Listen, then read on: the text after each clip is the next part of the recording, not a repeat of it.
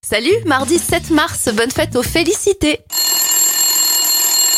les événements 1876, Alexander Graham Bell brevette le téléphone aux États-Unis. 50 ans plus tard, en 1923, le premier appel téléphonique transatlantique a lieu entre Londres et New York.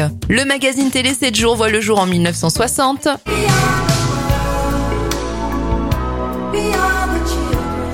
Le titre caritatif We Are the World du USA for Africa sort en 1985 et la première de Zone Interdite est diffusée sur M6 en 1993.